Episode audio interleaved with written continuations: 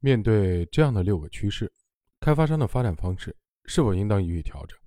融资方式和杠杆的管控应该有怎样的变化呢？我们现在说，房产商规范的融资渠道一般十六种，这十六种定义很明确，我在这里只把标题列举一下，这应该是一个常识。第一，应该有自有的资金；第二，应该有银行贷款；第三。预售房款，老百姓按揭贷款交的预房、预售的房款，这也是一种借款。第四，建设单位的垫款，合同里面就写上了，是开发商很聪明的利用了建设单位的资金为自己服务，这是强行拖欠的，不合理的。第五，房地产信托。第六，可以上市融资。第七，房产商品的证券化。第八，联合开发，让合作单位把钱一起给你打进来。第九。开发商的贴息贷款，这相当于卖房信贷。开发商有意拿出十亿元，这十亿元是贴息贷款，引导老百姓买他的房子。你买我的房子一百万元，你自己首付三十万元，你另外七十万元银行贷款。银行贷款里面我给你贴三个百分点，贴了以后，你看到这个贴息贷款，肯定就来买我的房子，我的房子就很容易周转了。第十，售后返租，房产商卖房子以后。又找户主租回来，房产商去做酒店式公寓的出租，保证给户主百分之十、百分之十五的高利息。对买房的人来说，这是一个刺激式或诱惑。理论上，在正常循环里面是有合理性的，但到后来就变成了高息揽储，最后一堆坏账。第十一，海外融资，海外融资利息比较低，一般是百分之一、百分之二的利息，借了外国的债券或者资金。一般就是百分之二到百分之三的利息，从这个角度非常划得来。但如果遇到人民币的汇率突然的贬值，汇率上的损失带来的冲击可能比利息的损失还要大。那么这就要看房产商的借款的周期。第十二，融资租赁；第十三，私募股权；第十四，债债券融资；第十五，房产商不是用他的企业融资，而是用项目融资，用项目做担保来融资。第十六，夹层融资。夹层融资既是股权又是债务，用股票市场的话来说就是债转股。这里面有一个抽屉协议。以上说的这十六种融资方式，在合理的信用度里面都是规范的金融杠杆工具，是一个正常的开发商脑子里应该有的融通工具。如果做得好，房产商有信用的话，每一种都是良性的，是正当的工具。但在房地产高杠杆运行。信用透支的情况下，在房地产商把事情做糟、资金链发生断裂的背景下，这十六种融资渠道，每一种都会成为麻烦的来源，每一种都是魔鬼。作为房产商，面对今后十年的房地产的发展趋势，应该以什么样的运运行方式校正过去大规模的发展、高杠杆的举债的行为呢？至少有那么五条：第一，房产商要改变四面出击、盲目扩张的发展战略。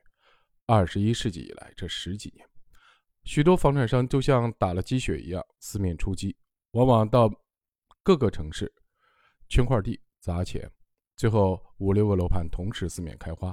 这种四面开花、四面出击的搞法，最后的结果就是自顾不暇，管不过来，最后形成烂尾楼。这是一个问题，不是因为别人的邀请，或者没有经过自己的深入思考、调研、市场分析就到处布点。第二。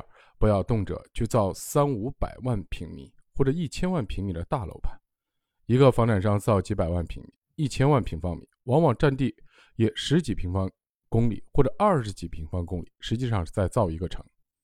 政府管理一个城，有十几、二十几个委办局，设计非常复杂的概念。你一个开发商圈了几十平方公里，认为这几十平方公里你什么事都能摆得平，最后你就会因为各种环节中某一个环节。没搞好而积分蛋打。第三，总体上不要高负债，不要拖欠工程款，特别不要去借高利贷，不要跟身边的职工借钱。房产商穷极无赖，把职工的钱都套来，然后高息揽储式的售后回租要杜绝。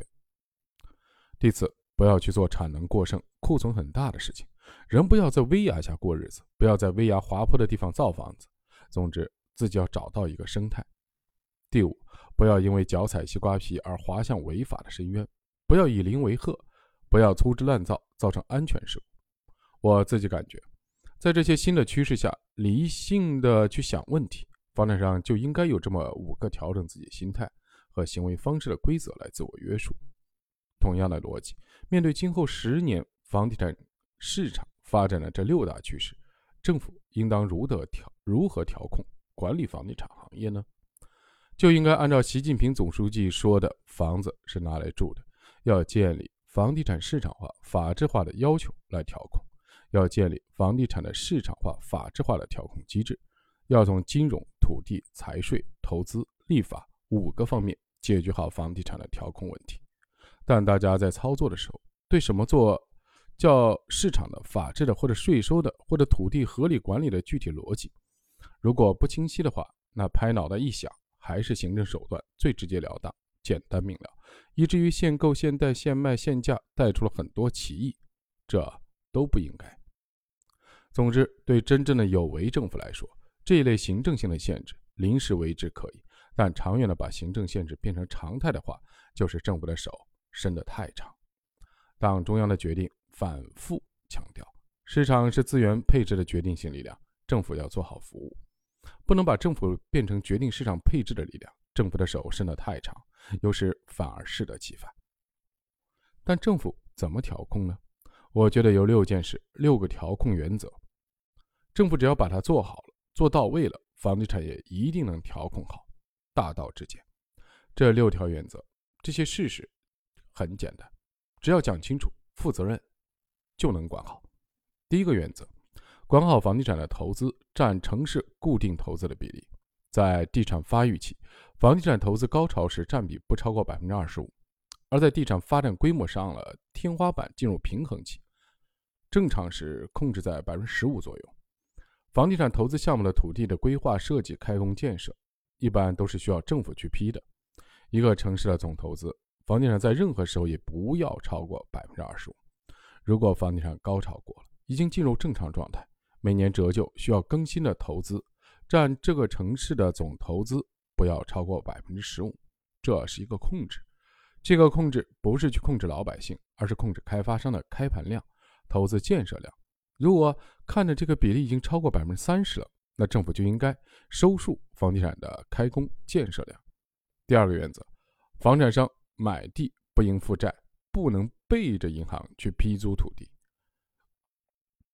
管住这个炒地王的事情就被遏制了。地王的产生都是因为房产商背后有银行，所以政府的土地部门只要资格审查的时候查定，查这个定金啊从哪儿来，拍卖的时候资金从哪儿来，只要审查管住这个，就一定能管住地王现象的出现。而地王现象就是房价炒高的根本性的原因。房价炒高的重要原因是政府没控制住地价，而地价控制不住的根本原因是开发商背着个银行高杠杆的批租土地。要管住房产商买地的钱口袋。第三个原则，管住政府卖地的地价。一般来说，房价是地价的三倍。如果地价每平米卖到三万块钱，那房价就是每平米九万块。政府只要在这个地方加以注意。假如这个地方现在房子每平米是三万元，如果楼面地价卖到一万块，批租以后，这周围的房子不会涨价。但如果楼面地价卖成两万块了，人家一算账。地价两万块钱的房价可以，以后可能是五六万。那么现在每平方米三万的二手房闻风而涨，地价炒高了，政府的土地收入会增加，好像也是为老百姓谋福利的钱增加了。但整个社会房价一高，工商产业的营商环境就出问题，风气也会搞坏。管住楼面地价不要超过当期周围房产价格的三分之一。如果这地方原来每平米是两万块。现在已经到了每平米三万块，政府卖的楼面地价的三分之一就是一万块。总之，政府不能随意的推高地价，这是第三个原则。第四个原则，管控好买房家庭的按揭杠杆。第一套房子可以是百分之二十或百分之三十的首付，百分之七十或百分之八十的按揭，而且就应该按揭。你不要因为限购有意的不让老百姓按揭。按揭不给了，老百姓刚需也买不动房。现在很多地方老百姓刚需买房要贷款，但贷不到款，这又做过头了，走极端了。第二套房往往是改善性的，可以百分之五十的首付，百分之五十的贷款。第三套带有投资性，基本上不给你按揭，百分之百带有自有资金买房，你是在炒房，你赌房价会涨，政府不鼓励，所以我不给你按揭贷款。至于你自己有钱，愿意拿两百万元直接买一套房，一分钱不借，你买了以后房价涨，那是你运气，赔了也是你自己承担。但不会带来全社会的货币杠杆的膨胀。第五个原则，任何一个地方造房子要控制住三个总量：一个是商品房，一个城市的标准大体上是人均四十到五十平米，一千万人就是四亿到五亿平米。这四五亿平方米当然包括老房子等过去几十年、几百年形成的存量房。假如已经有了三亿平米，就新建两亿平米。根据人口的扩张，各种各样的需要，这是一个定式。在这个意义上。要有理性，总有一个供求平衡的拐点。第二个是写字楼，一个城市大体上每两万元的 GDP 需要一平方米的写字楼。如果是一万亿 GDP 的城市，这个城市应该有五千万平方米的写字楼。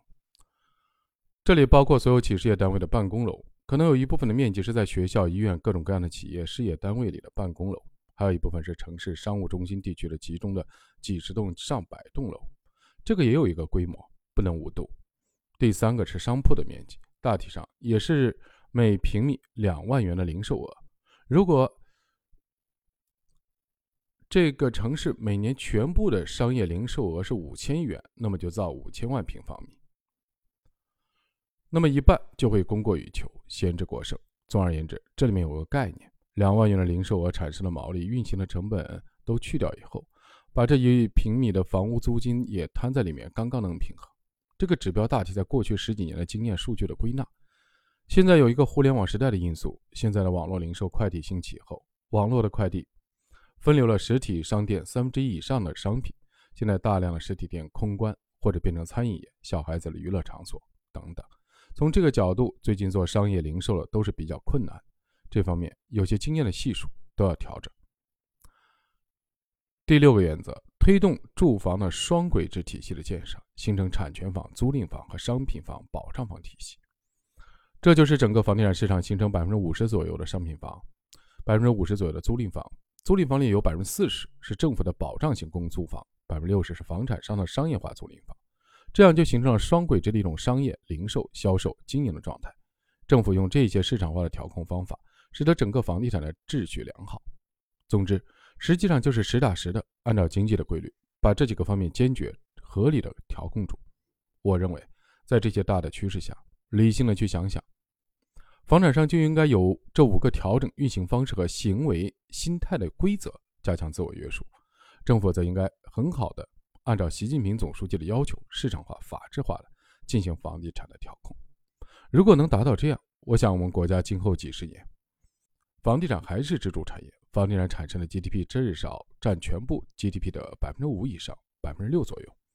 另外，房地产在发展过程中，哪怕每年基建建筑量小了，只有十亿平米，还有差不多十几万亿的投资拉动的过程。同时，房产商还带动几十个工业制造业的行业产品，是个龙头行业。总之，房地产在各个国家的任何时候都是一个支柱产业，是一个涉及老百姓安居乐业的民生产业。涉及比 GDP 规模大两倍的社会财富。从这个意义上来说，房地产的和谐和稳定也是我国民经济和谐稳定的标志。今天就讲这些。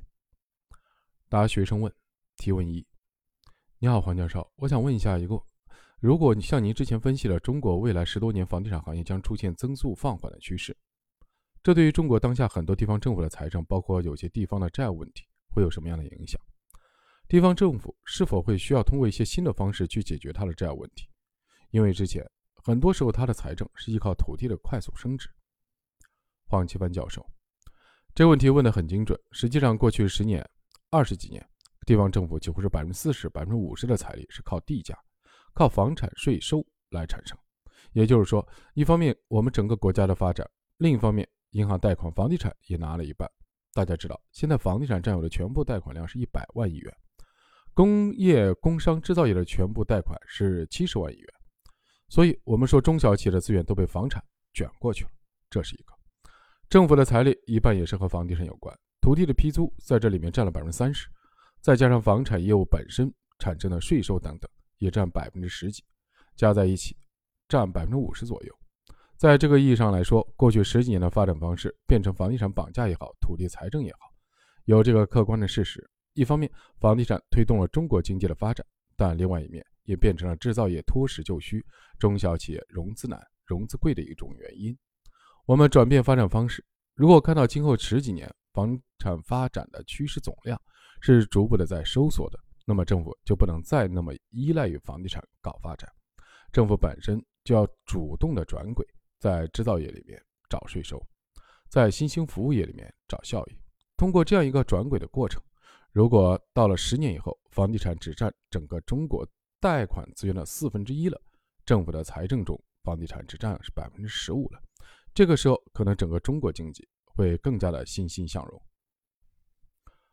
第二个提问，黄老师你好，我想替在座的年轻人提一个问题，因为现在的房地产大家都说。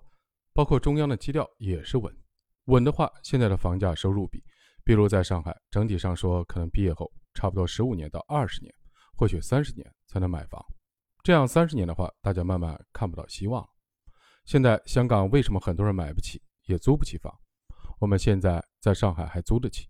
如果长时间维持这么高，而收入没有大的增长的话，这样对年轻人来说，会不会看不到希望了？会不会引起一些社会的问题？黄奇帆教授，香港的住房问题主要是缺口很大。香港有七百六十万人，三百八十万人住在政府的保障房内，也就是说，它的全部的居民百分之五十住保障房，然后还有百分之五十是商品房。就这个比例来说，保障度并不低。它的问题在哪？它保障了百分之五十，但保障的水平非常糟糕。现在中国内地的城市人均面积是四十多平米，内地最低的保障线要么不配置。一配置人均要达到十五平米以上，而香港是把四到五平米做一套保障房的基准，也就是说，香港有三百八十万人住在人均四到五平米的公屋里。如果是三口之家，只有十几平方米。到二零一七年的六月，我在香港考察保障房，林郑月娥和我一起去看了四个公屋楼盘，就是他们的保障房，外面看着蛮好的，都四五十层，电梯坐上去。但一进去以后都是问题。一个房子十几平米，三个人住着，也不可能分出大间小间，就是一间，这边厕所也好，厨房也好，都混在一起。如果有客人来，也是在这里住着，晚上睡觉加床叠屋的居住方式。如果临时当宿舍一样住上个三年五年，没关系，毕竟人都有落魄艰苦的时候。如果你想着世世代代住在这里，而且你住完以后，你的下一代还要住在这里，人就会悲观。在这个意义上，我那天跟林郑月讨论的时候，还说香港的公屋如果能把现在四到五平米增加到十平方米，那么情况会好很多。三百八十万人，每人增加十平米，造四千万平米，以香港的容积率一比四，其实也只要拿出十平方公里的土地，十平方公里就是一千万平米。一比四的容积率造出来，再一分配，其实就能解决，非不能为也，而是还没来得及干。我们现在每个城市的人均住房面积平均在四十平米到五十平米之间。不管我们年轻人怎么样，如果没房子，住在父母的地方，人均也是四十平米。当然也有小的，但也不会小到香港的七八平米，至少十五平米。从目前各地老百姓住的角度来说，肯定比香港、比新加坡住的还好。因为内地这三十年造房子，新造了两百多亿平米，你想想，加上过去的几十年、上百年各类房地产的积累的存量房，一共有三百多亿平方米，给我们差不多七亿多人居住。尽管农民工在城里还没在这个范围内，这七亿的城市居民有这新增的加存量的三百多亿平方米，一人四十平方米就加上去了。我们现在房子是够住的，要害就是你说的这个价格。如果毕业三十年才能买房，那么就没有希望。所以不要提倡老百姓人人都要有自己买房子去住。其实他老爸老妈现在百分之五以是五十以上的房屋产权，是当年计划经济的时候单位分配，也是公房出租配租，后来变成了私房。总而言之，可以采用公租房、廉租房的方式来解决。廉租至少也是十五平米，公租房也是二十多平米，大家都用比较低的租金来租。我看到上海的公租房挺不错，一些证券公司年收入二十多万元的人，只要没房子，只要愿意来租公租房，而且真的是自己住的，基本上都能申请到。在这个意义上，不要也不应奢望每个人工作十年、二十年都能买商品房，有钱就买，没钱就租公租房。政府只要把公租房系统顺当的敞开，不要像香港一样六七年摇号摇不到，要等十年，好不容易等到了，面就小的可怜。你只要申请了一年、两年、三年，总是能拿到这个房，那我觉得问题就好解决了。总之，双轨制把它解决好。当然，房价的控制不能大起大落，不能靠一场危机把每平米三万元跌成每平米一万元。总之，房价以平稳为好。对有困难的群众，现在房价。哪怕跌一半也买不动的人，那就由保障房系统双轨制来解决。